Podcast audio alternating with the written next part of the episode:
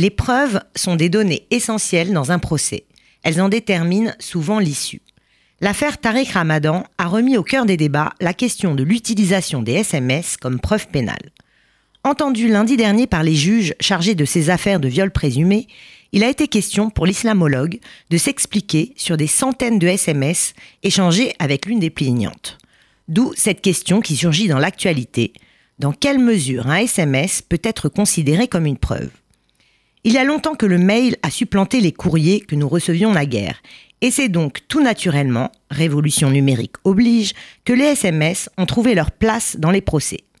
Ces petits messages font partie, depuis la loi du 13 mars 2000, de ce qu'on appelle l'adaptation du droit de la preuve aux technologies de l'information.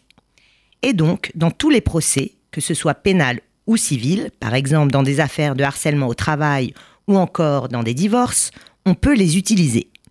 En matière pénale, la preuve est libre, c'est le code pénal qui le dit clairement. La vérité autorise tous les modes de preuve. En matière de droit du travail et du droit de la famille, c'est différent. Les juges sont un peu plus stricts et s'attachent vraiment à être sûrs que les SMS dont il est fait état émanent bien de la personne à laquelle on les oppose. En d'autres termes, le Code civil l'admet s'il est dûment identifié à la personne dont il émane. Il peut en effet être soulevé un doute quant à l'identité de la personne qui a réellement émis le SMS. C'est la limite à l'utilisation de ces messages comme preuve. Et c'est pour cela qu'on s'attachera à n'admettre ces SMS que s'ils sont nombreux et s'inscrivent dans un contexte. Un seul message, sans autre preuve plus tangible, ne suffira donc pas à prouver quoi que ce soit.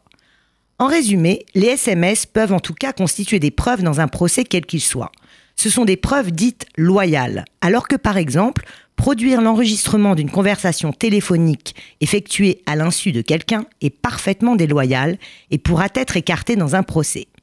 Ces messages sont donc des preuves recevables devant un tribunal à partir du moment où ils vous sont directement adressés.